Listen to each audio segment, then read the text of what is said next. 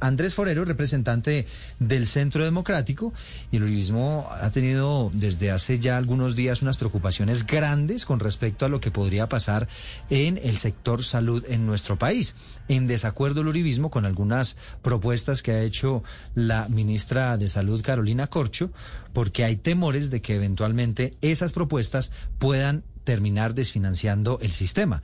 Esta mañana habíamos contado aquí a los oyentes de Blue Radio la preocupación que hay de la Asociación de Clínicas y Hospitales, diciendo que en el 89% de los hospitales y clínicas afiliados a, su asociación, dicen que ya se están quedando sin medicinas y sin insumos suficientes para atender a los pacientes. Eh, representante Forero, bienvenido, gracias por acompañarnos. Eduardo, muy buenos días. Un saludo para ti, un saludo para la mesa y para toda la audiencia. Eh, hubo debate de control político eh, recientemente a la ministra de Salud, Carolina Corcho, eh, representante Forero. ¿Cuáles son las preocupaciones que tienen ustedes desde el uribismo frente al modelo y las propuestas que ella está planteando? Realmente lo que sucedió en, en la Comisión Séptima fue que ella, como otros funcionarios del gobierno Gustavo Petro, fueron a presentar o a hacer una exposición del presupuesto del año 2023.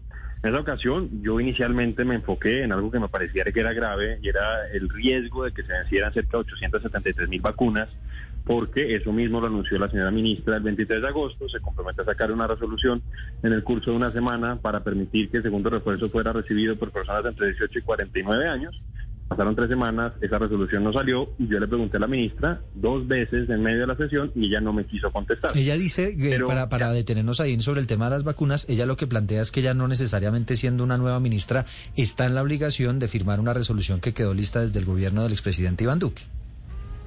Así es, pero realmente la ministra confundió las cosas. En esa ocasión yo no le pregunté por el tema de la viruela, de la vacuna de la viruela del mono que fue un poco lo que ella respondió. O sea, yo le pregunté por el tema de las vacunas COVID y ella me terminó respondiendo por el tema de las vacunas de la viruela del mono, que también fue otro escándalo que se dio unas semanas atrás. Entonces ella dice que no podía firmar eh, ese contrato que había quedado avanzado en tiempos del gobierno anterior porque pues hay unas cláusulas que pues esas se conocían, que eran las cláusulas de indemnidad y que ella por esa razón no podía firmarlas.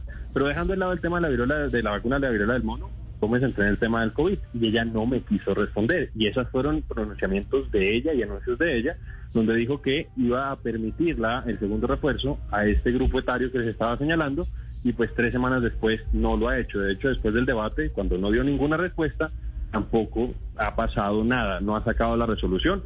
En septiembre se sigue agotando y es posible que al final del mes pues tengamos un alto porcentaje de esas 873 mil vacunas vencidas.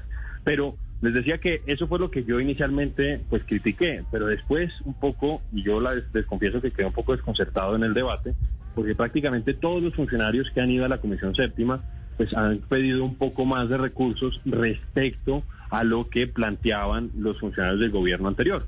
En este caso fue el único caso donde la ministra pues básicamente pidió que le bajaran recursos y dijo que eso lo estaba concertando con el ministro de Hacienda. Entonces, ella básicamente dice que el ministro anterior, el doctor Ruiz, planteaba que se necesitaban 8.1 billones adicionales a los que había presupuestado el gobierno en el proyecto inicial. Ella dijo que no, que realmente ya no necesitaba esos 8.1 billones, sino que necesitaba menos, necesitaba 5.1.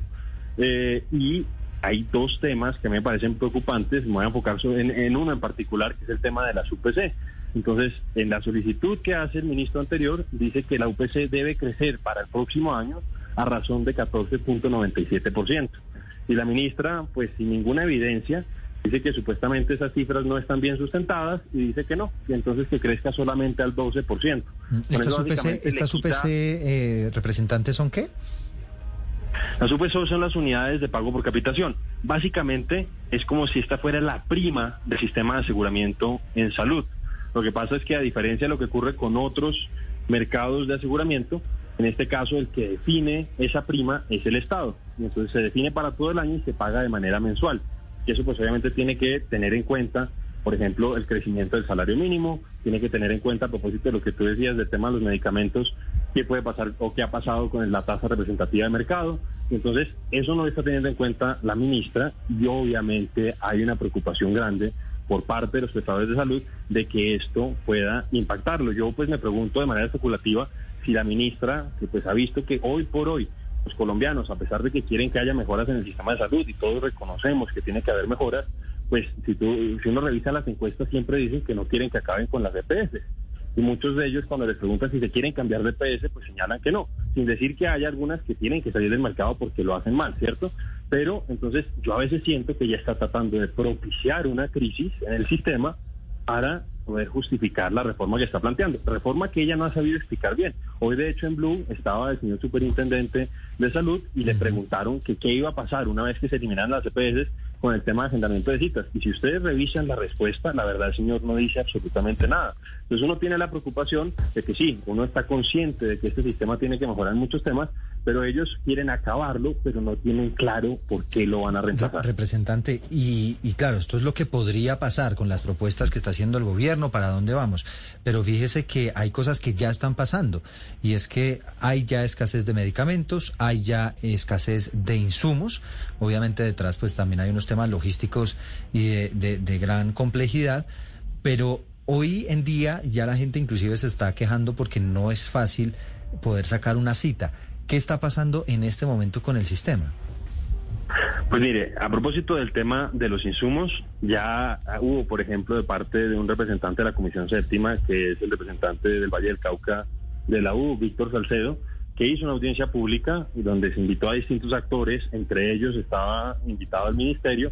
El ministerio, la verdad, no dio claridad. En este momento se supone que la ministra está en una mesa de trabajo con los distintos actores, pero lo que a mí me han dicho es que no ha habido soluciones de fondo. Uno de los temas y uno de los cuellos de botella con el que están de acuerdo prácticamente todos los actores del sistema es el tema de que el INVIMA a veces se demora mucho en dar ciertos licenciamientos.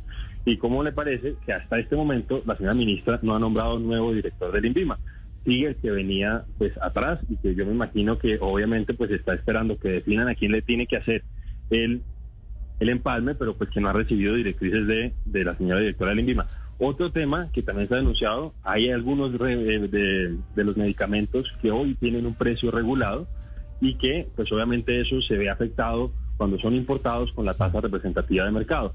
Entonces, ante estos incrementos que ha tenido el dólar, pues es posible que muchos de los laboratorios importadores no estén trayendo esos medicamentos. Entonces la ministra tiene que revisar eso. Hasta ahora no hemos visto ninguna claridad de cuál es la estrategia de la ministra para enfrentar este tema. Y si usted se está preguntando por qué es importante que un gobierno nombre a sus directores, sin que nombre a las personas responsables de las diferentes entidades, pues aquí creo que tenemos un ejemplo perfecto, que es en el INVIMA, que en esa, en esa modalidad del limbo, del stand-by, entonces evidentemente hay decisiones que a lo mejor no se están tomando, por lo menos no de manera ágil. Diana, la última. Eh, representante, yo me quiero devolver un poco al tema de las citas, porque sí son muchos los correos y muchos los mensajes que recibimos nosotros todos los días eh, contra EPS, como por ejemplo la de, y ni siquiera EPS, también prepagadas, como por ejemplo Colsanitas, y dicen, no puede ser posible que ahora las citas en una prepagada donde uno paga mucha plata adicional, las den entre uno y dos meses, eh, que es lo que está pasando. Entonces uno dice, bueno, acá se está eh, como haciendo una tormenta perfecta para dañar el sistema, pero yo sí le quiero preguntar, ¿usted entiende cómo, es, cómo están haciendo esto para que los médicos no agenden citas, para que no se agenden citas? O sea, ¿qué es lo que está pasando realmente dentro del ministerio para que las EPS opten mejor por no dar citas a sus, a sus clientes, porque finalmente los de las prepagadas son clientes?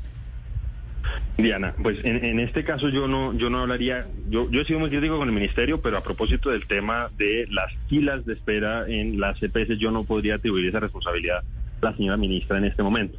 Creo que ese sí es uno de los problemas que se ha reconocido, no solamente en Colombia, sino en el mundo entero. Y en Colombia, y eso lo decía el hoy ministro de Hacienda, el hoy ministro de, Educación, que era antes ministro de Salud, que reconocía que ese era un problema y es que faltan, faltan especialistas en nuestro país y hay que ver de qué manera somos capaces de suplir esa escasez para precisamente dar más posibilidades de agendamiento y de que los tiempos se acorten. Pero vuelvo a insistir, eso tampoco se puede achacar solamente al sistema de salud colombiano, porque cuando uno revisa cosas parecidas en Canadá, en Francia, en Inglaterra, que son a veces los modelos que miran personas que quieren acabar con el sistema nuestro, como la señora ministra, pues allá también a veces hay tardanza en el agendamiento. Entonces yo sí creo que hay que revisar de qué manera mejoramos, dónde encontramos cuellos de botella, pero tampoco plantear cosas como si fueran únicas del sistema colombiano cuando afectan a todos los sistemas del mundo. Son las 11 de la mañana, 43 minutos. Es el representante del Centro Democrático, Eduardo. Andrés Forero. Desde el Reino Unido le formulan la última representante. Mm, sí, permítame hacerle una última pregunta, el representante Forero, y es sobre las vacunas eh, contra el COVID-19 en las distintas regiones. Esto de, de estas vacunas que han quedado represadas, cuando uno se refiere a las regiones particularmente, ¿qué es lo que pasó y qué es lo que está relacionado directamente con las acciones del ministerio? Es decir, las, eh, si las vacunas están ya en las regiones y están listas para aplicarse, ¿qué tiene que ver eso con el ministerio? No, son, dos cosas. La ministra el 23 de agosto reconoció que había cerca de 873 mil vacunas que se iban a vencer en septiembre. Entonces ella dijo que para evitar esos vencimientos iba a ampliar el, la edad que se permitía para recibir el cuarto, el segundo refuerzo. Entonces eso es lo que a mi juicio le compete directamente al ministerio, porque puede que algunas eh, puedan estar aplicando ese segundo refuerzo, pero sin la directriz del ministerio obviamente se están exponiendo y pues otros pues prefieren no exponerse y no las aplican a pesar de que haya gente dispuesta a hacerlo. Entonces ahí es donde yo identifico claramente la responsabilidad de la señora ministra, que tres semanas después de haber hecho ese anuncio no ha sacado la resolución. Después de que le dije eso en el debate de control político, sigue sin sacar la resolución. Y lo otro que tú mencionas, pues también es cierto que en algunos de los departamentos, de los municipios eh, más rurales de Colombia, pues ha habido dificultad para lograr convencer a la gente de que se vaya a vacunar. La misma ministra decía que tenían que hacerse unas eh, campañas de concientización para lograr que estas personas fueran a vacunar y tampoco veo en este momento una campaña clara por parte de la señora ministra y de eh, la cartera que ella maneja. Entonces, esas serían como las dos responsabilidades que yo le asignaría directamente. Representante, gracias. A ustedes muchas gracias. Un saludo para todos.